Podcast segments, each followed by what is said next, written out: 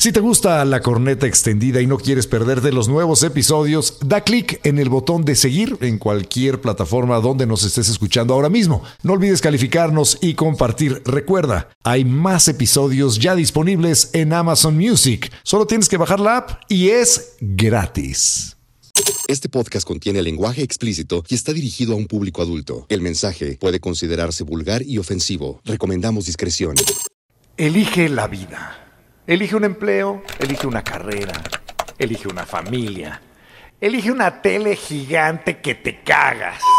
Elige lavadoras y coches, equipos de música y abrelatas eléctricos y, y, elige salud y elige el colesterol bajo y los seguros dentales, elige pagar hipotecas a intereses fijos, elige un departamento muestra.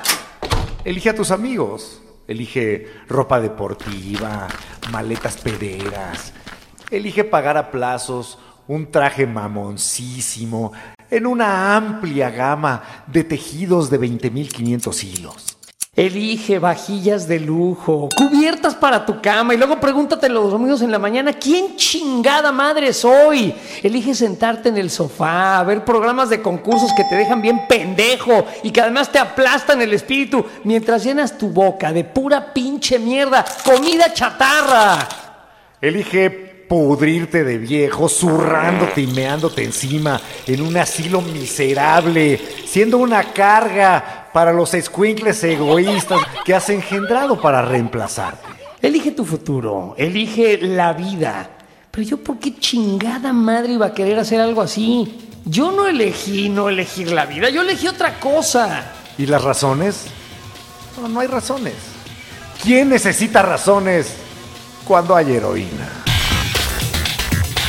¿Qué tan rica es la heroína? No tengo la menor idea porque nunca he usado heroína. Eso que acaban de escuchar no son nuestras palabras, eh, son eh, un magistral monólogo de uno de los personajes eh, pues más clásicos del cine, por lo menos del cine de los noventas, una película que se llamó Trainspotting y que hablaba precisamente del uso de las drogas. Así es, son palabras de Irvine Welsh, que escribió una novela que después se hizo película, y él mismo él sí fue un consumidor, yo creo que ya no lo es, de. Porque no sé ni siquiera si está vivo. igual se murió. igual ya se murió el güey. Pero él describe el placer de la heroína de la siguiente manera. Imagínate el mejor orgasmo que has tenido en tu vida. Multiplícalo por mil. Ok. Bueno, no estás ni siquiera cerca del placer que da inyectarse heroína. Ahora, ¿por qué yo no me he inyectado heroína? Porque me da miedo, porque he visto mucha evidencia de que inyectarte heroína termina siempre muy, muy mal, con una adicción realmente tremenda, con problemas de salud importantes. Me da curiosidad, pero me da más miedo que curiosidad, porque hay ciertas sustancias que te pueden hacer un daño eh, irreversible. La heroína está entre esas sustancias realmente peligrosas, pero uno debe de tener el derecho de meterse la droga que quiera al cuerpo, porque es mi cuerpo y en mi puto cuerpo mando yo y me meto y le hago a mi cuerpo lo que yo quiera. Bueno, en este espacio vamos a hablar de drogas y que quede muy claro, no estamos invitando a nadie a que se drogue. Yo también, al igual que el estaca, le he sacateado al parche de la heroína toda mi vida y Quizá la única manera en la que lo, la consumiría sería estando desahuciado, que me dicen, bueno, tienes un cáncer terrible, te vas a morir en tanto tiempo. Ah, pues entonces sí presta, ahí sí me pico y me inyecto. Pero es una droga sumamente adictiva, sumamente nociva y no se las recomendamos. Pero aquí sí les vamos a contar qué nos hemos metido, además del dedo. a, ver, estaca. Creo que el dedo tampoco me lo he metido. ¿eh? ahorita que lo pienso. ¿Nunca? ¿Nunca te ha dado curiosidad? Pues es que no he llegado muy lejos. Creo que una falange y hasta y luego dije, no, pues no, güey, no. Yo también empecé la exploración, pero dije, no, no. A, lo mejor es un atavismo cultural, pero no. Yo creo que sí, es un atavismo Pero aquí no estamos hablando de... de... anal. Aquí no estamos hablando de eso, aquí estamos hablando de drogas. La primera droga que consumiste, ¿cuál fue? Eh, alcohol, sin duda. A lo mejor cafeína. Eh, la primera, primera, primera habrá sido cafeína y o alcohol. Eh, porque bueno, pues en México es muy común. El, tabaco fue posterior, ¿eh? yo, yo no fumé hasta que hasta que anduve con una chamaquita que fumaba por ahí de los 17 años y dije, no, pues yo también tengo que fumar, ¿no? Para pertenecer. Eh, y luego me costó mucho trabajo dejar de fumar. Sí, es una mierda el cigarro, pero no todas las drogas son una mierda en la opinión de quien les habla, ¿no? Después, pues vino la motita, ¿no? Un Sí. toquecito. Yo, la verdad, sí, fumé sí. mota por primera vez a los 17 años, ¿tú? Tú me incitaste, cabrón, ¿no te ¿Yo? acuerdas? no, sí, la verdad no. tú, ¿Cómo voy a acordar si te estoy diciendo y- que empecé a fumar mota a los 17 años? Tú y el pinche Agustín. tú. No me acuerdo de. Ah, pero sí me acuerdo, de- bueno, a esa misma edad también. Sí. Una vez estábamos, que no estaban tus papás, que nos quedamos en, en el- en la salita que tienen en su recámara, que Y yo sentía fumar. que estaba en, una nave espacial por el cosmos. Estuvo, la verdad, Oyendo muy música. divertido, de poca madre. Porque además, la primer- las primeras veces que fumas mota, disfrutas de algo que nunca más regresa. No. Unas risas despiadadas, eh, una desconexión, un hambre, deliciosa. Eso también se quita. Luego ya, ya, ya, Ya les vamos a hablar al ratito de, de- de ese efecto, eh, más adelante en el podcast, eh, de la tolerancia que uno desarrolla al consumo de distintas drogas, ¿no? La tolerancia la desarrollas al alcohol, a la mota, a la coca y a muchas otras cosas. No sé, Eh, güey. Yo ya veo que tú te tomas dos y ya estás bien pedo. Es que esa es otra fase del alcoholismo. No, esa es otra cosa. yo también, güey. Bueno, pero bueno, después de ello, eh, eh, para mi desgracia, en algún momento, y no me acuerdo ahí sí Ah, yo también te la metí, cuándo, ¿no? Y como, no, eh, no, no, no diría yo eso para nada. Pero empecé, Te a ofrecí. utiliz- empecé a usar cocaína, este, y eso sí que fue un error, para que vean. Eh, la, la- la coca me llevó a beber más, y bueno, se perdió mucho tiempo y mucho dinero, eh, y sobre todo muchas oportunidades, porque teníamos una compañía de, de producción en donde más que trabajar nos dedicábamos a ponernos hasta el culo todo lo que podíamos, cuan- cada vez que podíamos. Y sí, fue, fue una etapa divertida de nuestra vida, sin duda, pero fue mucho más angustiosa que eso. Qué pero ya que, ya que mencionaste la cocaína, que Ajá. supongo que era, teníamos veintipoquitos cuando empezamos Sí. a, a drogarnos con cocaína, tristemente. El primer efecto que a mí me llamó muchísimo la atención es estar bien pedo y que llegue alguien y me diga, oye, mira, ¿quieres? Ah, pues a ver, presta. Y mocos, sobrio de vuelta. Una lucidez inmediata, este, una sensación de placer, además de todo intensísima, eh, y, y luego eh, este efecto en el cual pues no puedes dejar de hablar, estás, estás eh, acelerado, estás totalmente excitado, sientes que todo se ve mejor, que las luces brillan más, que y eso, eso también dura poco. En el, en el caso de Oye, la cocaína dura segundos. Le dirán perico por eso, porque está... Sí, pues sí, porque no te callas. Porque no te callas. Porque no te te sientes callas. Juan Camaney. Y además de todo, como también usualmente la estás consumiendo con alcohol adentro, lo que estás diciendo se ve afectado por el alcohol, igual que cualquier borracho. Estás diciendo tonterías, repitiendo, pero la supuesta lucidez o la sensación de lucidez que te da la coca te hace pues hablar y hablar y hablar e insistir, volver a decir la, Eh, co- Está la misma interesante cosa eso que 20 acabas de veces. decir. La lucidez o Sí. la percepción, La de, percepción lucidez. de O sea, tú lucidez. te sientes muy nalga, pero en realidad estás ladrando puras pendejadas. Claro, estás intoxicado, intoxicado por un lado con alcohol y luego por otro lado con cocaína, ¿no? Entonces, evidentemente tu cerebro no está funcionando como debe. Y así sucede con la mayor parte de las drogas. O, sea, la cocaína- yo que con todas. ¿Tú alguna vez te le echaste así sin alcohol, a pelo, la Sí. pura coca? Y, lo único, pues, lo que tuve que hacer es beber inmediatamente, porque de- después de tres este, dosis, digamos, es que, y ahí sí, para que vean, perdón, pero te- yo te- sí tengo que hacer una pausa.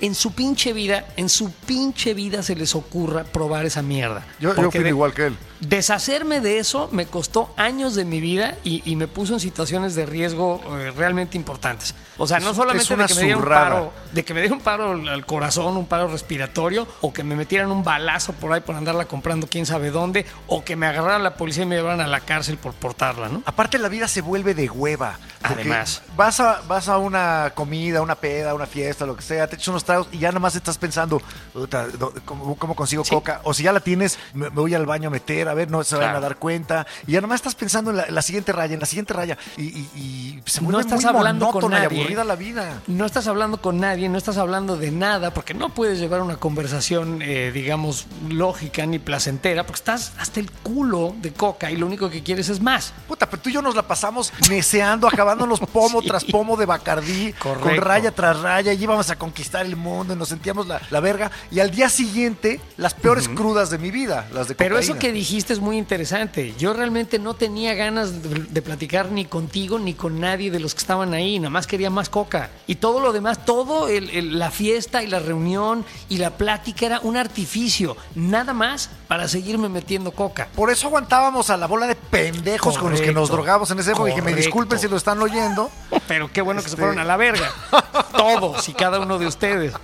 Sí, no teníamos nada en común, no teníamos interés, no éramos amigos. No, no. no- nos unía las ganas de seguirnos drogando y nada más. Ahora, y bueno, estábamos en nuestro derecho ¿eh? de drogarnos. Sí. Y nadie, nadie, ni siquiera el gobierno de nuestro país o cualquier gobierno del mundo, nos madres. debería de poder prohibir meterle la sustancia más dañina a nuestro cuerpo, en este caso la cocaína. Debemos de ser, idealmente, libres de meternos cualquier droga y la cantidad de droga que nos dé la gana. Porque esto empezó así como en las fiestas, como muy divertido. Y, y de pronto ya se volvió una mega adicción. Ya no podía yo funcionar si no estaba eh, eh, consumiendo cocaína. Correcto. Terrible, de verdad lamentable. ¿Y sabes cuándo, cómo me di yo cuenta? ¿Cómo toqué fondo? Y dije, tengo que hacer algo al respecto, no puedo, no puedo seguir así. Llevaba yo, eh, después de un consumo de años, ¿no? De años, además, muy frecuente. Digamos, no pasaban dos, tres días sin que yo consumiera cocaína. Y de pronto empecé a sentir siempre como que tenía basuritas en los ojos. Como que pa- parpadeaba y no se salían y no se salían. Y me acerqué a un espejo y vi mi ojo y vi que cuando yo pestañaba, cuando yo parpadeaba, como que la capa externa del, del ojo, el, el epitelio que le llaman, se arrugaba como si fuera, un- como si me quedara aguado Uf. y, y- y como si fuera ropa se hacía un pliegue. Entonces ah, no tengo nada en el ojo, lo que estoy sintiendo es ese pliegue. Y entonces me metí a buscar en internet qué era eso. Y lo primero que me sale, síntoma de adicción a la cocaína. Esto lo utiliza la policía en distintos lugares del mundo para detectar cuando un detenido es además un adicto a la coca. Y entonces dije, ya tengo yo una señal física ¿Eh? que se- de la que puede percibir un médico o quien sea, me estoy haciendo ya un daño real. Llegó el momento de dejar esta mierda. Y la, la salida fue muy sencilla, la verdad. Me divorcié y a la verga. Bueno, pero espérate, y, y- y, este, no sé No, si. el si- deporte, el deporte fue lo que me ayudó. No sé si planeabas contarlo o no, pero también tuviste un- una, una situación en donde se te paralizó la mitad de la cara, güey. Sí, sí, sí, también. Eso fue O sea, terrible. eso no sé si te acuerdes o, o si lo poquito querías antes. contar, pero digo, para que sepan, ¿no? Para darles contexto.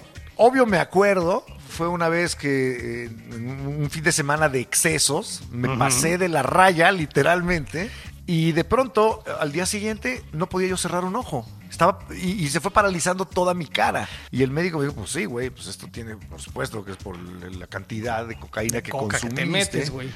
Y, y estuve cuatro meses recuperándome hasta que regresó más o menos. Ya, ya, ya, ya, ya, ya Mira, llegó bien, ¿no? Ya te qué bueno que no el te pasó das nada. cuenta? ¿Te das cuenta no? Pero el güey, el güey era como doble cara, se reía y si le veías por un lado, parecía que.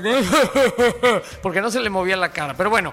a Lo que pasa es que no lo quería contar porque mi, mi familia no sabía que fue por la coca. Bueno, Les ya ni había dicho otra tu cosa, familia ya no valió. oye este podcast, ni modo. Perdón que te balconé de esa manera. Pero bueno, Digo, fue hace 25 años. En cuanto, en cuanto a la coca, yo, por ejemplo, cuando no utilizaba la, la- la- la cocaína y bebía, tenía severos problemas. O sea, yo una vez eh, tuve una congestión alcohólica que este güey me tuvo que llevar al hospital y llegué con fibrilación del corazón. O sea, llegué a punto de un infarto. Porque como no traía coca, me metí media botella de whisky o más de media botella de whisky yo solo, porque estaba acostumbrado a beber con cocaína, y por poquito y me muero. O sea, si este güey no me lleva al hospital, él y otros amigos, me hubiera muerto. Así de Todavía el, fácil. el- el culero me lo eché así arriba del hombro para subirlo a su coche y todo el camino pedorreándose a 10 centímetros de mi jeta. pa- para, me dieron ganas de aventarlo ahí en la calle al cabrón. Pero bueno. Estos son los peligros de las drogas, ¿ok? La- Pero fíjate lo que acabas legal. de decir, que me llamó mucho la atención. ¿Qué? Cuando dejaste la cocaína, Sí. te ponías unas pedas despiadadas. Sí. horribles, pero que eran, eran las mismas cantidades que consumías antes constantemente, Correcto. pero como lo, lo- lo balanceabas, por llamarlo de alguna manera, con cocaína, no te dabas cuenta de lo increíblemente intoxicado que estabas. Ahora, estas son las cosas eh, terribles y peligrosas de las drogas, eh, las cuales incluyen que perdimos algunos amigos que se nos quedaron en el camino por las drogas, pero eso no quita, y, e insisto porque es el tema del podcast del día de hoy, yo tengo el derecho a meterle a mi cuerpo todo el alcohol y toda la coca y toda la mota y todo el ácido y toda la heroína que yo quiera y nadie debe de podérmelo prohibir porque hoy estamos hablando de la legalización de todas las drogas. Y hay unas drogas más amables que otras, la marihuana, por ejemplo, ¿no? Es mucho más amable que la cocaína. Pero, cuéntanos, Estaca, ¿cuándo te metiste tu primera tachita? Los 90. El estachas. El tachas. Fíjate que yo no, no, me aficioné terriblemente a las tachas, pero sí las utilicé. Este. Puta, yo me acuerdo de unas fiestas también en casa de tus papás, que había una tornamesa en la sala, que estaba de Candyman, repartiéndole dulces a todo mundo. Fue terrible. Y a veces yo, buenísimo. A, mi familia tampoco le dije que esto sucedió, pero si lo están leyendo, pues ya se fregó todo, ¿no? Lo que sucedió fue que estaban remodelando la, la parte de abajo de la casa, la sala, eh, quitaron las alfombras, quitaron los muebles, entonces dije, ¿por qué no? Vamos a hacer un rave aquí en la casa. Y evidentemente, este, pues llegó gente que no debía de haber estado en esa casa, con un costal de pastillas, y nos pusimos todos hasta el soquete. Esa droga, por ejemplo, el MDMA, que es una droga que se desarrolló eh, primero que nada como un, medicamento psiquiátrico para las personas eh, que tenían problemas, creo que interpersonales en sus relaciones sí, y demás. Para, la, para la terapia de parejas. Correcto. La droga del amor, la tacha. Y resulta que pues las tachas eran, eh, primero que nada, muy, muy placenteras y segundo, muy, muy peligrosas porque no tenías la menor idea de qué traía eso. ¿no? Había unas que te salían buenas y otras que te salían pésimas. Y cuando digo pésimas, que te malviajaban horrible. ahorita contamos la, del champiñón. La del champiñón. pero, pero antes la parte eh, positiva o, bonita del disfrute de la droga. Este, todo el mundo se quería, se abrazaban. Yo me acuerdo alguna vez de estar eh, dándole un masaje en los pies a una amiga mía eh, en, casa de alguien más, esto no, no, en mi casa, y voltear a la ventana y ver en la ventana de estos peces japoneses, ya sabes que los diseños estos japoneses de miles de peces en el cielo, mientras esta mujer experimentó, mientras yo le sobaba los pies, un orgasmo. Se vino mientras yo le, le, nada más le hacía un masaje pies. Sí, güey. Este, y además, era, la, novia de un amigo. Entonces, este, sí, pero yo nada más le estaba haciendo un masaje en los pies. ¿Qué quieren? Es que doy masajes muy buenos, por lo visto. Y estábamos hasta el huevo. Oye, ¿no me quieres hacer uno a mí? Este, no, estás bien. Eh, no, no, no. Imagínate las uñas todas amarillas de un viejo ahí de. No, están amarillas, así estarán las tuyas, cabrón. uñas de abuelito, de esas garras como de, abuelito. Mira. Pues ya van a llegar las uñas de abuelito. Ya llegarán, pero no han llegado todavía. Oye, pero esa, es la, la, tacha es, es, una eh, droga mucho más benévola. Realmente no es tan adictiva como la es cocaína. que lo que pasa es que la tacha tú no sabes qué es. Es mucho. Ah, bueno, la, droga pura, el MDMA. Ah, el MDMA, eso sí. Eh, perfectamente pura. Es una droga mucho más amable. Igual, no estamos recomendando que se metan nada. Nada. Definitivamente. Pero sí tiene una cosa muy social, muy gregaria. Yo me acuerdo cuando estábamos en una fiesta, bueno, a ver, como esa del caso del Estaca, ¿no? Vamos todo el mundo, ta, ta, ta, ta, ta, tacha en ese mismo momento. Y de pronto, como 40 minutos después, empiezas a ver las sonrisitas pues cuando te tronó la tacha, tal cual como dice el dicho, ¿no? Y entonces todo el mundo bienvenido, güey, que a toda madre. Todos se, empiezan a sobar, a abrazar. Luego a uno le salen los puñales. sí, sí, don, sí, no, le sale lo, lo cariñoso. Ah, también ya vienen esos güeyes aquí también. Qué horror. Qué feo. Ya se metieron también estos Esas personalidades múltiples que usamos en el radio y ahorita aquí vienen precisamente, yo creo que del consumo de estas cochinadas. Pero perdón, te, te interrumpí. Probablemente, bueno. y llega ese momento en que todo el mundo se siente como vibrando en la misma sintonía, todo el mundo a toda madre, a todo el mundo quieres y amas. Y es un amor falaz, es un amor químico. químico. Que, que, brota este de la droga. Como, ya se dieron cuenta, este güey y yo llevamos 30 años o quién sabe cuántas décadas drogándonos juntos. Bueno, y, nos faltaron los hongos y el LSD que también ah, no, probamos, no, no, ¿eh? espérate, ahorita vamos con la tacha nada más. Ah, ok. Porque mi peor experiencia de tacha, para variar, fue compartida contigo. La noche del hongo. Resulta que tenemos unos compas que en aquella época tenían un departamento a toda madre ahí en la colonia del Valle, eh, donde vivían como tres o cuatro amigos nuestros. Dos de ellos eran DJs, diseñadores gráficos, y estaban como, como en la onda, ¿no? Su departamento le llamábamos nosotros la casa de la risa, porque ahí pasaban, estaba todo acondicionado para la fiesta, ¿no? Entonces, bueno, en una de estas pedas que se, o fiestas, porque eran más bien fiestas tacheras las que se armaban en, en este eh, departamento. En esta que yo compramos ahí al dealer que llegó al ahí a amenizar la fiesta. Unas pastillas que no sabíamos qué eran. No, ah, unas tachas, no, que están buenísimas, que la chingada, que a toda madre, padrísimo. Y, y, en la sala pues había monitores de televisión con, música y videoclips. Y de repente me empezó a pegar una sensación extrañísima y me empecé a sentir todo incómodo conmigo mismo, como que no cabía en mi cuerpo, como, que todo me dolía. Y empiezan a poner porno en las pantallas. Y, bueno, empiezo a ver el porno para distraerme, pero luego había un güey ahí bien pinche enfermo que empezó a poner el porno más deleznable que he visto en mi vida. Horrible. Lleno de cosas indecibles. De coprofilia, digamos. Sí, cosas muy feas. O sea, había, había caca. Había caca, exactamente. sí, era una cosa horrible. Eh, y entonces, este, yo ya estaba hasta mi pinche madre, no sabía ni qué estaba pasando. Me empecé a sentir muy mal, como muy culpable. porque estamos viendo estas cosas tan horribles? y, le dije a José Ramón, güey, ya, ya, vámonos de aquí, güey. Para esto yo me sentía igual. No, lo había yo expresado, pero me sentía yo igual de mal. No quería estar ahí, me sentía muy incómodo. Y decidimos largarnos, ¿no? En ese tiempo no había Ubers. Imagínense, par de güeyes hasta el huevo. No había este, operativo alcoholímetro, conduce sin alcohol. Sí, y manejamos. Digo, no habíamos bebido, pero estábamos muy drogados. Súper, súper drogados. Yo venía así concentrándome a lo cabrón porque creo que yo venía manejando. Fui a dejar a este güey a su casa. Güey, ya, la chingada. Este, vámonos cada quien a la suya. Me voy yo a la mía. Todavía vivía yo en casa de mi mamá, creo, ya no me acuerdo.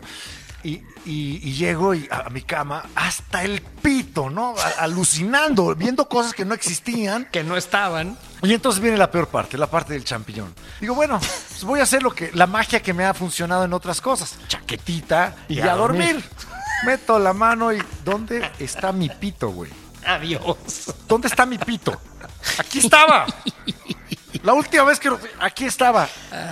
No sé qué coños tenía esa mamada que mi pene se había convertido en un shiitake, en un hongo, shiitake, así chiquito, un champiñoncito. A, la mañana siguiente comparamos impresiones de lo que había pasado, cada quien en su casa, y a mí me había pasado absolutamente y exactamente lo mismo, con la diferencia que yo de pronto abrí los ojos y vi a este güey, con quien estoy hablando ahorita, parado frente a mi cama y yo sabía que no estaba en mi casa, pero lo estaba yo viendo. O sea, mi cerebro no estaba funcionando bien. Mi cerebro me estaba dando una imagen completa de este güey parado ahí junto, mientras que yo sabía, o sea, intelectualmente estaba seguro de que ese güey no estaba ahí. Y me asusté muy, muy cabrón. ¿Por qué? Porque son drogas ilegales que produce quién sabe quién chingados, que le pone no sé qué chingados y que te pueden hacer un daño a lo mejor irreparable. Nunca sabremos qué nos metimos, qué, consumimos en aquella ocasión. Y es porque son ilegales. A, mí me espantó muy cañón. Me alejé de las drogas un rato. O sea, como dos días no me metí nada. Ahora, en, cosas bonitas, yo por ejemplo regresé alguna vez de una fiesta, este, eh, tipo por ahí de las ya 11 de la mañana del otro día, y venía yo regresando de casa de una amiga, y yo veía todo rosa, el cielo rosa, y decía yo, pues no, estoy manejando bien, todo está bien, pero estoy hasta el culo, cabrón, porque sigo viendo el cielo rosa. Y hasta que llegué a mi casa y me paré, o sea, frente al lavabo para lavarme los dientes, me di cuenta que traía puestos los lentes de mi amiga que eran rosas. Pero durante todo el resto del tiempo, no, y eso tienen espejos los coches, ¿no? Pero nunca me di cuenta que traía unos lentes puestos. así funciona tu cerebro cuando está intoxicado con, con drogas. Wow. Bueno. Ahora, les tenemos el ácido lisérgico. Este es muy bonito. El, ácido, ácido lisérgico, LSD. Sí, igual que la Sonora Dinamita.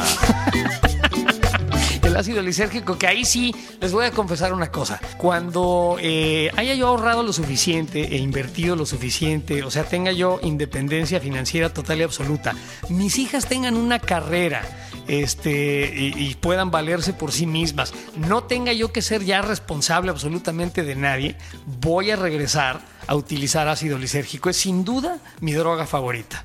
Ese ya lo hemos comentado algunas veces en la radio. Steve Jobs, el fundador de Apple, de Mac, eh, dijo que alguna vez probó el ácido lisérgico y que le abrió, le expandió la conciencia, como decían los hippies allá en, los años 60, y que nunca volvió a ver el mundo de la misma manera. Y que él le recomendaba a todo mundo, en algún momento de su vida, consumir ácido lisérgico. Ahora está acá. También se lo recomiendan a las personas que están desahuciadas. Correcto. Porque de alguna manera el ácido lisérgico borra la diferencia o la separación que existe entre yo y lo otro, entre yo y el mundo. Te sientes parte, Parte integral de. del universo. Correcto. Es una cosa maravillosa. Yo recuerdo, por ejemplo, eh, tardes, tardes eh, que parecían interminables eh, cerca de Cuernavaca, en un lugar que se llama Santa Fe, eh, habiéndome dosificado con ácido lisérgico y poder ver venir el viento, o sea, verlo en las copas de los árboles y percibirlo como una forma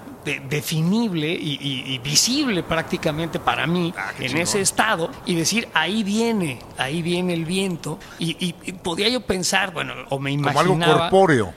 Exacto, como algo que podía yo ver y sentir y, esperarlo, ¿no? Y me acuerdo de, la agradabilísima sensación de, de ver al viento como si fuera una ola en la orilla de la playa, ¿no? Y sentir cómo llegaba y se retraía, se iba lejos, venía después hacia mí. Evidentemente, pues todo esto era una alucinación. No estaba lloviendo absolutamente nada. Lo que sucede es que ahí estamos hablando de drogas psicotrópicas que te hacen percibir cosas que no están. O en una de esas, pues le abrió un tercer ojo para percibir cosas que Bueno. normalmente no percibe. Puede ser, no, no creo, yo creo que es una cuestión eh, química absolutamente, pero bueno, aquí por ejemplo podemos hacerle espacio a, a uno, a otra bonita historia personal eh, que le- la hemos eh, revisitado como los Flying Burrito Brothers. Los Flying Burrito Brothers. una, una tarde nos quedamos, ya, ya éramos, no sé, veinteañeros eh, o treintañeros jóvenes, no sé, pero ah, por alguna razón teníamos un día, un fin de semana entero y estábamos una vez más en la casa de los papás del Estaca, que ojalá nunca oigan este podcast.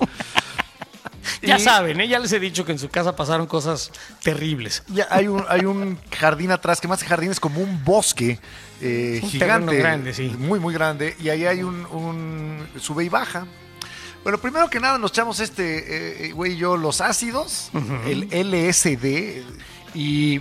Y pusimos Lucy in the Sky with Diamonds. Y Oímos a podíamos los ver- Beatles, porque somos podíamos, rucos. Sí, bueno, pero podíamos ver este, a Henry the Horse Dancing the Waltz, que es una de las líneas de la, de la, de una de las frases que vienen en la letra de, de For the Benefit of Mr. Kite, que es una, una canción que en ese estado eh, prácticamente yo veía el circo, ¿no? Y veía al caballo en, un, eh, en el centro de una pista de un circo bailando, ¿no? Así estaban de hasta el huevo los Beatles cuando la escribieron y la grabaron, yo me Me imagino. Porque les, entendí perfecto en ese momento eh, de qué hablaba su canción. Pero, eh, bueno, ya hasta el pito, salimos, estamos por ahí y de repente yo veo un vaso de agua, pero el vaso de agua estaba como en un ángulo de 45 grados y el agua no se tiraba.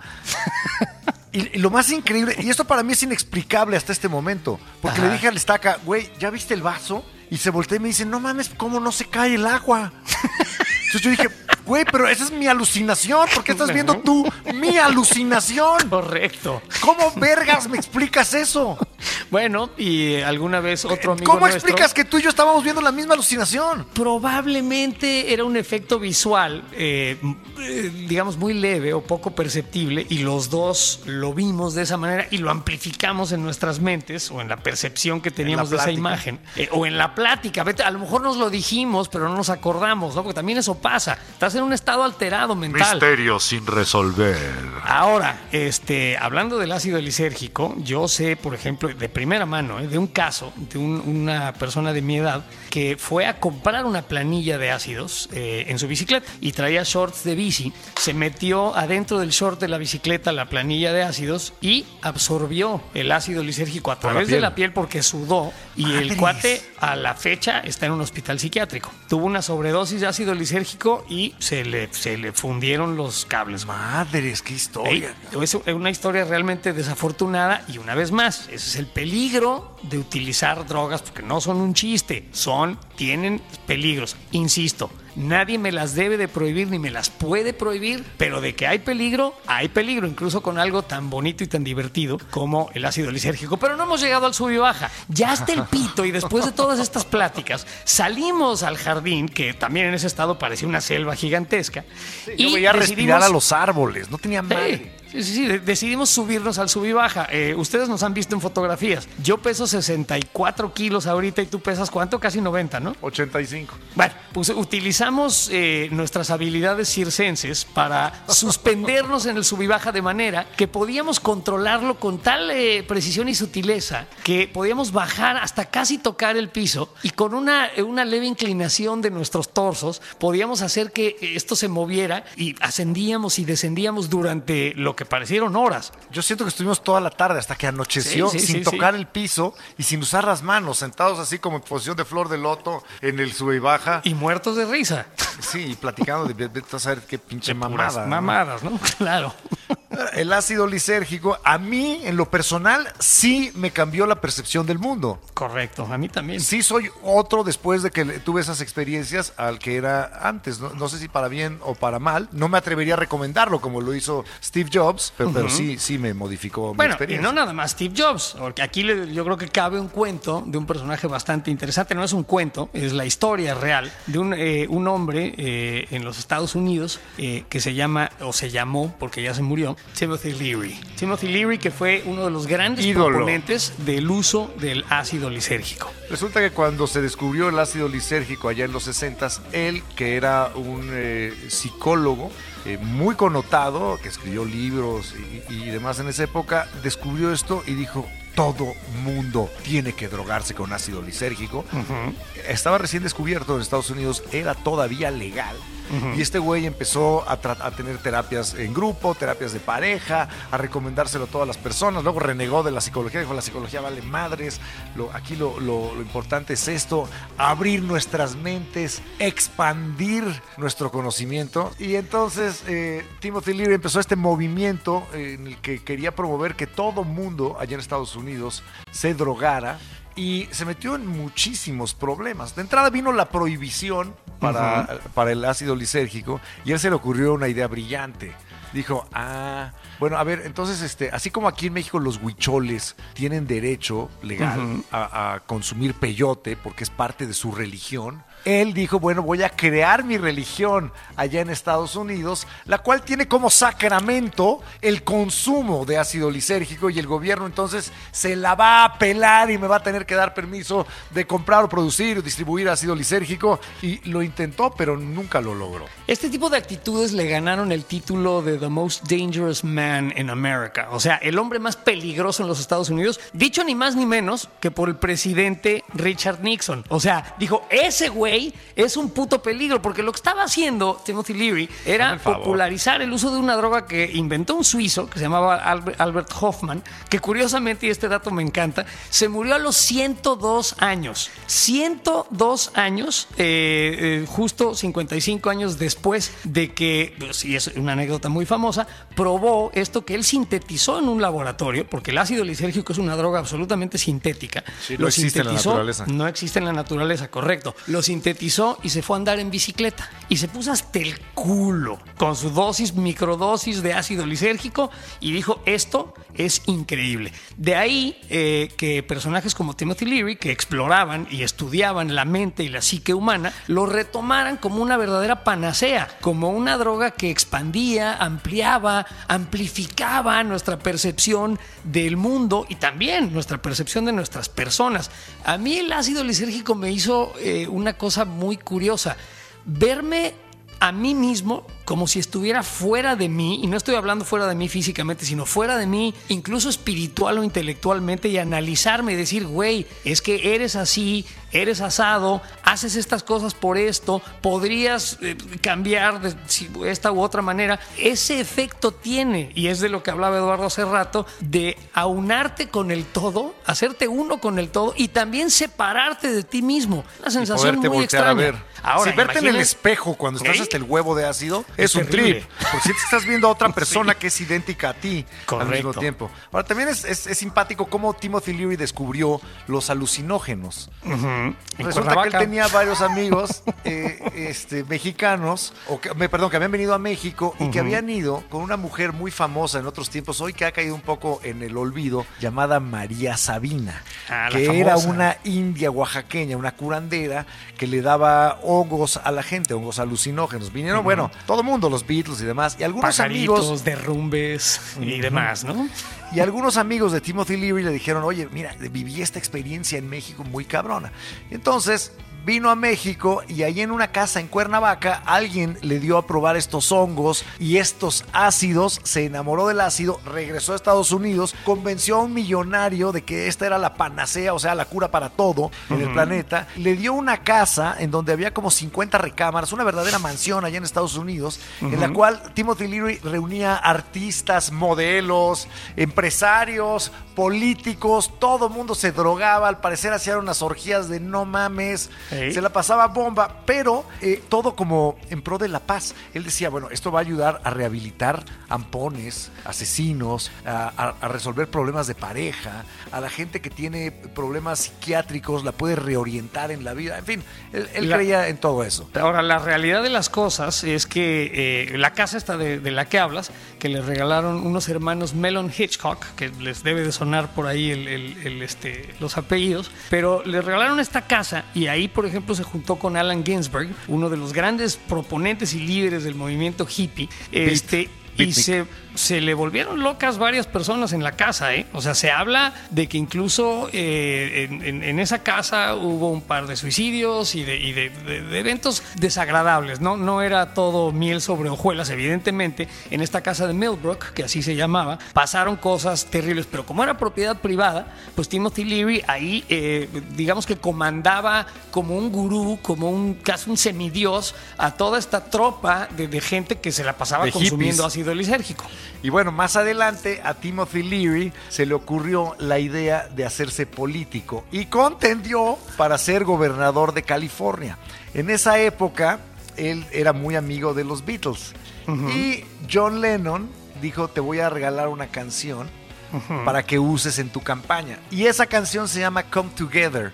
Hoy en día no tiene nada que ver con la carrera política No. frustrada y truncada de Timothy Leary, pero originalmente para eso se creó. O sea, era como el Yuagui.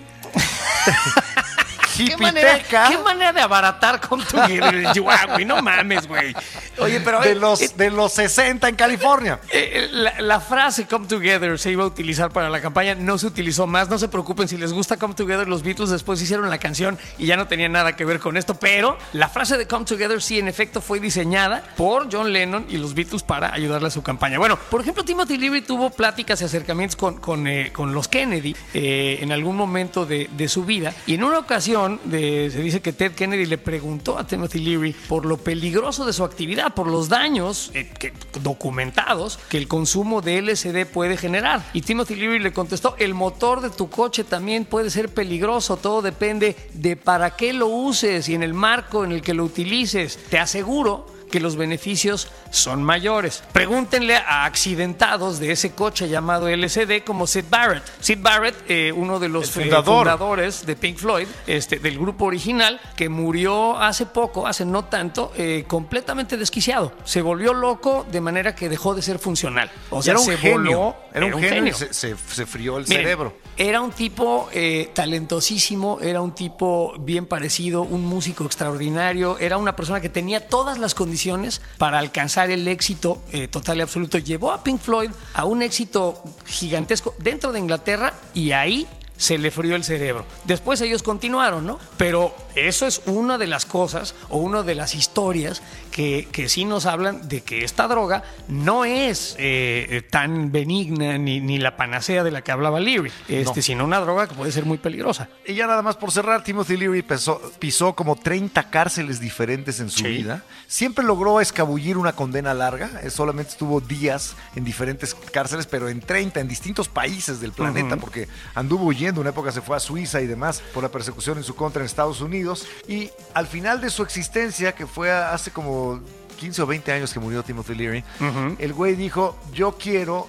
grabar y publicar en internet mi muerte pero al final no se le permitió hacerlo. Él, él quería tener una cámara que documentara hasta el, hasta el último aliento, ya todo jodido. Oye, Eh, pero en el último aliento dijo algo muy interesante según su familia y a mí me parece que es digna la frase, no sé si sea verdad o sea una, un embelezamiento de, de la historia por parte de sus familiares, pero la frase me parece eh, imbatible y creo yo que algo así nos vamos a preguntar todos cuando estemos a punto de, de dejar este plano de existencia. Dicen que sus últimas palabras fueron ¿por qué? seguido por ¿por qué no? Y ahí expiró. huevo. ¿Qué tal? ¿Por qué? ¿Por qué no? Y ya, y adiós. Y se murió. Y a la verga. Correcto. A mí, Oye. digo, o sea, este güey era amigo de Jack Kerouac, era amigo de Aldous Huxley, era amigo de Charles Mingus, el músico. O sea, tenía una serie de amistades. Imagínate las discusiones que habrán tenido, drogados o no. Fue vecino de, de, de celda de Charles Manson. Exacto, que le preguntaba, eh, ahorita me acabo de acordar de, de lo, de lo que investigamos para, para este podcast, que Charles Manson le, le preguntaba constantemente, ¿y por qué no creas un ejército? A ti que tanta gente te sigue, un ejército para que siga tu causa. El pinche loco de Manson, que era un bastardo Un asesino. irredento, güey, un asesino asqueroso, eh, ahí estaba con el Timothy Leary, pero bueno. Ahora, Timothy Leary y su, su credo de que la- el LSD puede ayudar a la psique humana, pues está siendo reivindicado en las últimas épocas. Se está abriendo eh, eh, los permisos para que se experimente nuevamente con LSD, que estuvo encerrada durante 40 o 50 años, prohibida absolutamente, in- incluso en estudios en universidades o en laboratorios serios. Y ahorita se ha vuelto muy popular entre empresarios, eh, incluso médicos, gente muy exitosa en Estados Unidos, lo que llaman que es, son microdosis, es tomar una pequeñísima parte de LSD en la mañana y estar funcional todo el día, pero levemente alterada. Ahora, el problema es que ¿Eso lo sigue harías? siendo, sigue siendo, sí, yo creo que es que te Hoy digo día, que yo ¿una microdosis sí te aventarías? Tengo muchas cosas que hacer, no me vaya yo a, a fundir, porque tengo, todavía tengo que dejar a mi familia armada de mulas, Pedro, antes de, antes de ponerme a- hasta el culo otra vez. Pero miren, el, el problema aquí es que el LSD y muchas otras drogas siguen siendo ilegales en Estados Unidos. Poseerlo, comprarlo, consumirlo, sigue siendo ilegal. Persiguieron a Timothy Leary hasta que tuvo que irse de los Estados Unidos. O sea, acabó viviendo en otros países, saltando de país en país porque lo perseguía el gobierno americano. ¿Qué hubiera pasado si en vez de eso hubiera sido legal el uso de esta droga? Si hubiera sido regulado, si hubiera habido una manera de que él tuviera personal médico ahí presente durante sus experimentos y con toda la, comuna esta que, que organizó, otro gallo hubiera cantado. Bueno, me acabo de acordar de, de un chiste de LSD. Abuelita, abuelita, oye, ¿te tomaste las pastillas que dejé en un frasco que dice LSD? ¡A la chingada las pastillas! ¡Ayúdame a matar al dragón que está saliendo de la alacena! ¡No mames! ¿O qué te parece este? Oye, hijo, ¿tú te drogas? No, papá, para nada. Entonces, ¿por qué estás picando la cebolla con la tarjeta del INE, cabrón? o sea, a ver, tenemos que hablar tú y yo, güey. Horror. O, o uno de marihuanos, ¿no? Este. A ver. Oye, güey, el humo de tu pinche porro me molesta, güey. Así, ya, no le hagas caso. Mira, este también es bonito. Bueno, a ver, y, y- y dame una razón por la cual no podamos ser novios. Güey, soy tu perro y estás bien drogado. No, no me convence. A ver, otra razón. O sea, no, no- no te entiendo. Sácate. ¡Hijo! ¡Hijo! ¡Encontré marihuana en tu maleta! ¡Me la metieron, mamá! ¡Ah! Además de marihuano gay. Lo que me faltaba. Me la metieron. ¡Me la güey. metieron, mamá! Un clavo. Qué horror. Me la metieron. Qué feo. Bueno, como yo, además de meterme el dedo, quiero meterme todo tipo de sustancias si se me viene en gana, si se me hinchan las pelotas, drogarme con lo que se me antoje. Creo en la legalización, lo, lo he expresado en muchos foros. Y si alguien sabe de, le- de legalización en nuestro país, bueno, el Estaca lo denominó el paladín de la legalización de las drogas. Y lo es, y lo es. Es el representante de las libertades personales, por lo menos en el, en el ámbito de lo político, y lo tenemos como invitado el día de hoy en este podcast de la Corneta Extendida. Es un honor y un placer. Es un Eh, amigo de, de hace sí. mucho tiempo, eh, amigo de este programa y de nosotros, Marihuano. Y bueno, ha ocupado varios puestos políticos. Él es Fernando Belauzarán. Oye, pues, encantado de estar con ustedes, siempre me divierto mucho, con- ustedes aprendo, chingado estar con el Estaca, contigo Eduardo, y la verdad es que, este, pues sí, si te quieres meter lo que quieras, date, date, ese es eh, eh, el, el va- ¿no? eh, el valor supremo en la vida es la libertad. Mi pregunta para ti, Fernando, sería, ¿en qué momento la droga se volvió algo prohibido? No nomás en México, en el mundo, porque usualmente las drogas salen de las plantas, ¿no? Y las plantas ahí están y la gente es libre de consumirlas si quiere. ¿En qué momento la humanidad y también México decidió, ah, no, tú no te puedes meter eso porque le vas a hacer daño a los demás o te puedes hacer daño a ti mismo y a mí no me conviene? Oye, que- la verdad es que es muy buena pregunta. La prohibición tiene un siglo. Sí hubo algunos momentos ahí, por ejemplo, en Turquía llegaron a prohibir el café en algún momento, ¿no? Porque pensaban que era una droga terrible. Imagínate. Es un estimulante nada más, Un ¿no? estimulante. Bueno, es que, Pero ¿qué es una, una droga? Es toda aquella sustancia que afecta tu sistema nervioso, sea que lo excite o sea que lo deprima, y de esas hay muchísimas. La gran mayoría no está, no está prohibida. Unas las encuentras en la farmacia, incluso sin receta, y un grupo de drogas decidieron que son prohibidas. En gran medida se decidió por prejuicios. En el caso de la marihuana, pues fue el, eh, lo, lo asociaron a, las a los afroamericanos en Estados Unidos y a los mexicanos. Hace Y- apenas que 100 ahí- ahí- años. ahí te voy a, te Hace voy a apenas acotar 100 tantito, años. Nací en el siglo al parecer- incorrecto. Al parecer, Fernando, lo que yo he leído es que, por ejemplo, la prohibición de la marihuana tiene mucho que ver con los productores de cáñamo contra los productores de algodón, esto en el sur de los Estados Unidos. Sí. Resultaba que era mucho más rentable el cáñamo como, como material para hacer un montón de cosas, entre ellos hilos y cuerdas y ropa y demás. Y pues los algodoneros dijeron, ah, pero esa madre tiene unas florecitas que cuando la fuman los negros, estos esclavos que trajimos a trabajar aquí, se ponen como locos y violan mujeres y demás. Y de ahí se convirtió en un estigma, un estigma perdón, gigantesco que incluyó, por ejemplo, a los mexicanos. Entonces resulta que nosotros, los violadores asesinos mexicanos y los afrodescendientes, pues se volvían locos con la marihuana. Y de ahí nos viene, y después nos la heredaron en la época moderna los gringos, esta prohibición extraña con la marihuana, que es una droga mucho más leve y menos dañina que el alcohol, por ejemplo. No tienes Y toda la razón. Mira, Brota del puritanismo americano, ¿no? sí, sí tienes. Es una cuestión religiosa también. Sí, por supuesto. Fíjate que no vas a encontrar un historiador que te diga que antes de la prohibición estábamos peor. La prohibición empeoró las cosas. ¿Desde cuándo la, la humanidad eh, ha tenido contacto con drogas? Desde que es humanidad. Y mientras dure la humanidad va a seguir tratando con las drogas. ¿Cómo, cómo es la mejor manera de coexistir con las drogas? Ya vimos que la peor es la prohibición. Ah, no, pero. Sí, claro, quien lo quiera hacer, por supuesto. Y lo que tenemos que hacer es que haya un consumo responsable. Solo el 10% de los usuarios de todas las drogas son problemáticos según datos de la ONU. Y, y claro, la regulación tiene que ser según la sustancia. No todas las sustancias son iguales. Ahora, lo que decía el estaca tiene toda la razón. Se mezclaron a los prejuicios morales y necesidades políticas, porque Asingler, que es el gran prohibicionista, heredó la oficina de Elliot Ness, ¿no?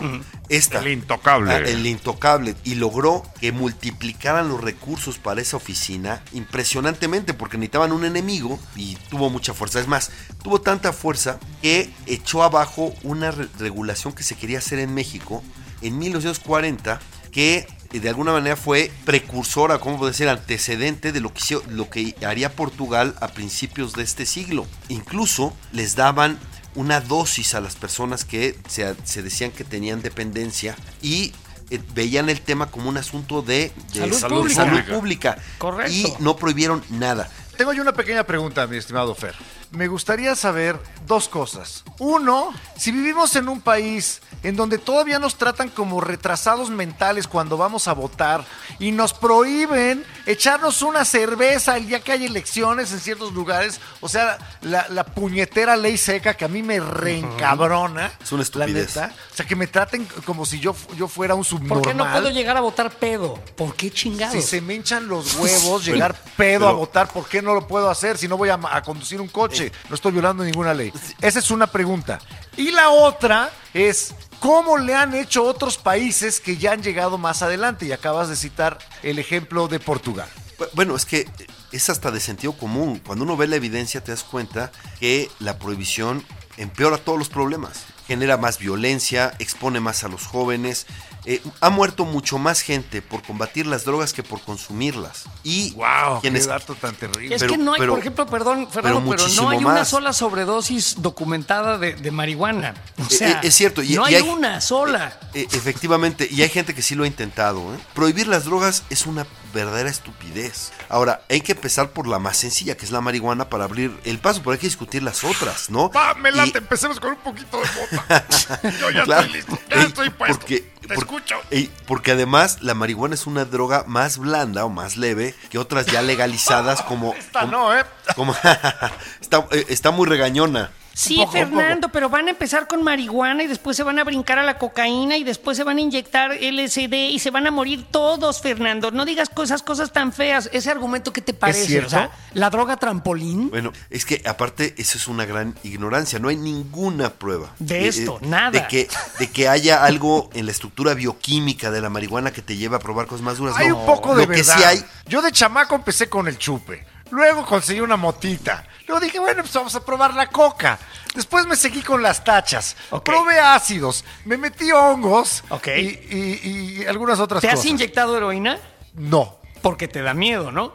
¿Y te acuerdas en una peda que estábamos que nos sacaron el crack? Así, sí, sí, sí. Y yo quemando lo base. probé. Entonces hay un límite también. La persona dice, quiero probar esta o la otra, pero como dice Fernando, no hay nada en la estructura bioquímica de la mota que te lleve a, te vuelva loco y te convierta en un estúpido ávido de más drogas. Que tú y yo éramos muchachitos curiositos y nada más fue una cuestión de orden, Pero- que igual pudimos haber brincado antes a la coca y luego a la pero, mota. sí, Y vamos pero- a probar todo de pero cualquier fíjense, manera. eh, eh, eso no impidió que ustedes siguieran con su vida profesional, que estuvieran teniendo éxito, que Eso es un milagro, familias, que tuvieran acá. Éramos por supuesto, funcionales. eh, porque la, la gran mayoría de los usuarios son funcionales. Ahora, hay que ver cómo hacemos para que haya reducción de daño y que la gente, cuando sienta que se está enganchado, pueda salir, que haya un, un sistema de salud importante. Y, mira, si las drogas se, regula, se, se regulan, en lugar de que el dinero vaya a engrosar la fuerza del crimen organizado, porque si el crimen organizado es tan poderoso hoy, es porque están en el negocio más lucrativo del Más mundo. rentable. ¿no? Más rentable. Bueno, eso se los quitarías. Y además, habría impuestos que estarían sosteniendo, financiando al sistema de salud, que está también para recibir y atender a las personas que tienen la necesidad porque su consumo de drogas es, es problemático, pues bueno, aquí está el sistema de salud que te atiende, te ayuda, ¿no? Oye, Fer, y a cambio, le, le- le agregaría yo a tu comentario que lo que tenemos a cambio con, la, con la, la política prohibicionista son fábricas de criminales. Se llaman centros penitenciarios, en donde metes al güey que lo agarraron vendiendo una bolsita de Además- mota o, o con una bolsa de mota en la bolsa, y lo que sale después de 3, 4, 10 años Es un es una persona que no puede encontrar trabajo, que durante todo ese tiempo estuvo expuesto a la peor parte de la sociedad. Entonces lo que tenemos son fábricas de criminales. Entonces, Claro. si se dan cuenta, esta política de la prohibición lo único que está haciendo es potenciando el problema, lejos de arreglarlo y todo en aras, una vez más, de que las buenas conciencias nos den su voto, pensando como político, lo que estamos haciendo es creando una sociedad con un pinche cáncer que lo estamos alimentando para que se haga más grande cada vez. El Exacto. puto crimen organizado. Eso ya quedó claro. Por supuesto. Entonces, por eso ahora me interesa ir al ejemplo que nos han dado otros países. Portugal hace 20 años hizo algo verdaderamente de vanguardia. No legalizó la marihuana, legalizó todas las drogas. Fer, Sí, las, cuéntanos. de- las descriminalizó todas y atu- atendió a las personas como lo que era un problema de salud pública y de derechos humanos. Y la verdad es que ha tenido muy buenos resultados, porque en lugar de perseguir a los jóvenes y meterlos a la cárcel, porque si tienen un problema de salud, ¿para qué los metes a la cárcel? ¿No? Esa es una verdadera estupidez, pero sobre todo lo que hacen es que el uso personal no lo criminalizan. Y entonces, por si, si a ti te agarran en un lugar donde no estaban, pues es una falta administrativa y ya no te meten al tambo, ¿no? En Portugal lo- el problema es que todavía no regulan, simplemente descriminalizaron, pero la no persecución ya es un avance muy importante. En México también ya es, hay ciertas dosis mínimas de droga que son permitidas. Déjenme ver si, eh, corrígeme si estoy equivocado, Fer, pero me parece que es así. En México se permiten 2 gramos de opio, 50 miligramos de heroína, 5 gramos de marihuana, 500 miligramos de cocaína, es decir, media grapa, eh, 40 miligramos de metanfetamina y 0,015 miligramos de LSD. Pero cuando dices Sí. que son permitidas es que las puedo portar, las puedo tener, pero Las no las puedo ni comprar, ni, ni intercambiar, ni vender, y luego si me agarran producir. con ellas, ni Queda- producir. Quedan como dosis de consumo inmediato, dicen. Pero O sea, te me la tienen tengo que meter pero, ahorita. pero te llevan al te llevan al Ministerio Público para se- checar si eso es producto del crimen. Bueno, eso eso sí, ya del aunque hay que decir, aunque hay que decir que esa parte, esa maná. parte ya el- la, la Suprema Corte ya declaró que no tienes ya, si tienes menos de 5 gramos ya no te tienen que llevar a la- al Ministerio Público. O sea, puedo traer siempre, en, mi- en Ajá. México puedo traer 5 gramos Sí. de mota en la cartera o en la bolsa, el pantalón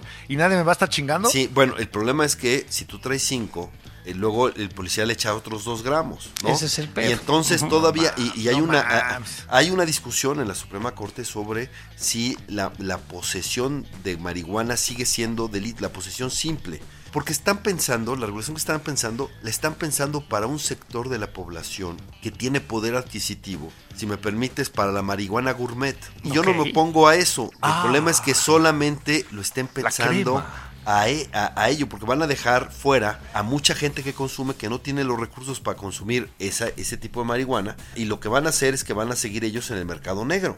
Y además van a tener a los campesinos que se dedican a eso desde hace mucho tiempo, también le ponen condiciones que no pueden cumplir.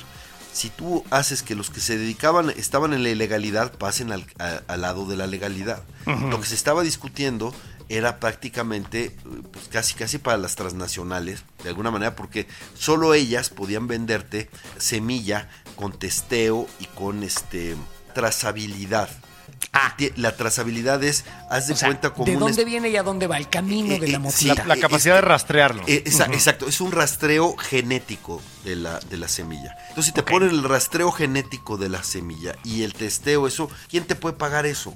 ¿No? Claro. Eh, eh, lo pones como. yo- a mí me parece que ese debiera ser una especie de valor agregado. Quienes puedan hacer eso, está bien, hazlo, se certifica y puedes vender, y eso te da pues, para venderlo a un determinado costo, ¿no? Pero para quienes no puedan hacerlo, productores que no puedan hacerlo, de todas maneras que puedan estar en la legalidad. Bueno, porque, porque si no, perdón, solo en, en la Condesa, en Roma, en la Roma. Sí, en o sea, si sigue en- habiendo una motita Ey, barata que venden en el campo, ese va a crear un mercado negro. Tienes que bajar todos los Sí, precios, hacer que toda la mota sea barata. Sí. Me encanta lo que estás diciendo. ¡Estaca, presidente! No, no, Hay yo que no bajar el precio de la mota. Ey. Solamente me estoy basando Ey, en los ah, comentarios sí, de ah, Belanzón. perdón, porque no, estoy pero es cierto. Pero, y yo nomás te quiero hacer una, una, una última consulta. Eh, tú que estás tan metido en el tema. ¿Qué tenemos que hacer los mexicanos? Yo, por ejemplo, no fumo mota porque no me gusta, me pone muy paranoide, a mí me gusta la peda. Este, pero eh, ¿qué- los mexicanos que queremos acabar con este problema del narcotráfico, del crimen, eh, que no metan a la cárcel a los güeyes que se quieren meter un churrito de mota, que la gente pueda drogarse si quiere, o sea, los libertarios. ¿Qué tenemos que hacer hoy por hoy en México para avanzar la causa de la legalización de las drogas? Y estoy hablando de todas las drogas, empezando a lo mejor por la más leve que es la marihuana. ¿Qué hay que hacer? Mira, pues exigir que se cumpla lo- las- los fallos de la Suprema Corte, que es lo más institucional, ¿no? Se supone que en un régimen democrático la última palabra la tiene la Corte. Y ya se pronunció. Ya dijeron que nos droguemos felices y a gusto. Por lo menos con la marihuana se reconoce que la Constitución tutela tu derecho al libre desarrollo de la personalidad. pachequearme. Para poder, exactamente. pa- Para que si, si estás contento con eso puedas, con tu cuerpo, no, o sea, más bien no te lo puedan prohibir. Y lo que le pide al Congreso es que haya una regulación.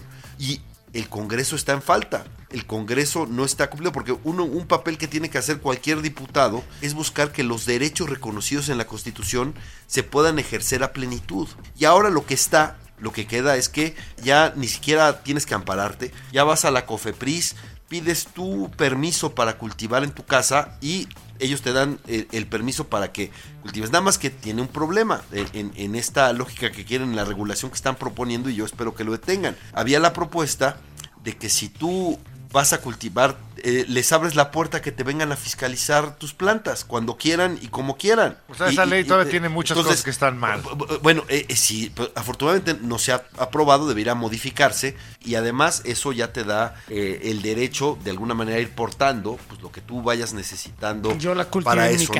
Eh, hay, hay un debate sobre los 5 gramos porque se está discutiendo si la tabla para marihuana, esos 5 gramos es inconstitucional. En la regulación están hablando de subirlo a 28 gramos acá. La verdad es que ya debiera ser un absurdo la posesión simple.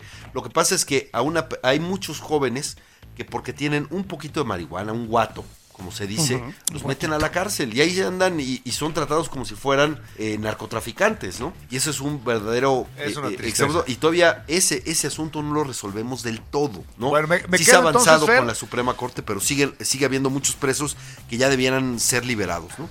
Totalmente de acuerdo. Me, me quedo con lo que nos acabas de decir. Hay que tramitar nuestro amparo ante Cofepris para poder sembrar mota. Bueno, eh, no amparo, ya tu permiso. Tú vas y dices, yo quiero que me des mi permiso para cultivar en mi casa. Y cuando sales de tu casa así, permiso con Febris 35 guion 5. Hasta ahorita solo está permitido el consumo personal vía Poder Judicial. Lo que falta ya es que haya regulación para poder ir a, ir a comprarla eh, en cualquier lugar. Y algo importante es que se pueda impulsar la industria, porque se pueden hacer eh, telas, se pueden hacer este todo. papel. eh, Correcto. pu- es más, hay carros Toques. que se usan con, que se hacen con casas. ¿eh? Brownies. Las, Casas ca- de cáñamo. las casas de cáñamo son buenísimas, ¿eh? Ahí está. Están acá. Pero bueno, oigan, gracias, Las ¿eh? mascadas, Gracias. Oye, las Y- mascadas de cáñamo son las mejores. A Eduardo le encanta hacerlas. Vientos, Fernando, Oye, muchas gracias. De oye, verdad, me la paso de tiempo. poca madre con ustedes, ¿eh? Está chingón que y qué, quieras. y qué bueno que impulses las libertades. El primer acto de soberanía, de, de libertad es asumir la soberanía de tu cuerpo. Y eso pasa porque si quieres experimentar con tu cuerpo, adelante. Y sobre todo si lo haces de manera responsable, con información mejor, porque entonces lo vas a gozar, mm, este, lo vas a, la vas a gozar mejor, ¿no? Correcto. Bueno, Fernando se va porque tiene que ir a experimentar con su cuerpo. Gracias. Gracias, mi estimado Fer, te mando un abrazo. Gracias, un fuerte Ay, abrazo a todos. Y, y por cierto, todos experimentamos con nuestro cuerpo, aunque los, hasta los puritanos que se avergüenzan por él. Todos. También se mete en el dedo. Métanse lo que quieran, el dedo, si quieren, el puño. Puritanos. Ey, y, y- y bueno, los prejuicios son una droga más cara. Además, ¡Huevo! con ese pensamiento se quedan de tarea, cabrones. Y bueno, pues para cerrar esto, otro chistín, ¿no? De, de drogas. Este, este yo creo que es de vas. mis favoritos. Güey, mi examen de drogas salió negativo. Qué bien. Pinche dealer mentiroso, culero. ¿Qué me está vendiendo ese hijo de la chingada? Oye, siempre dicen dile no a las drogas, ¿no? A, a mí, a mí me da risa porque ya, si le estás hablando a las drogas, el consejo ya llegó tarde. En efecto. Pero bueno, ya le dijiste que sí. Oye, nos ¿para faltaron qué? drogas. Sí, nos faltaron drogas, nos Siempre faltaron les faltan drogadictos. confesiones, anécdotas, este, e, e información. Entonces, dejamos abierta, en una de esas nos da la gana, en una de Más esas. drogas. eh, sí, drogas 2, ¿qué te parece? Queremos más drogas. Es que sí, nos faltó hablar de muchas cosas interesantes que están de moda ahorita, que la ayahuasca, el sapito, El sapito, los hongos, el chocongo, María Sabina. cosas que no uso, pero bueno. Porque no quiere, don Estaca. Pero mire, aquí, aquí traigo para usted este hongo cabezón. ¿No, no, no se le antoja? Ese, ¿sabe qué? Ve- Métaselo usted, pero métaselo eh, por, por vía rectal, dicen que pega más. U- usted lo que quiere es sapito, no, porque ve sapitos por todos lados. Ya le dije, vía rectal hasta que le pegue, pero en las muelas. ¡Ay, los huevos! Más drogas. Próximamente.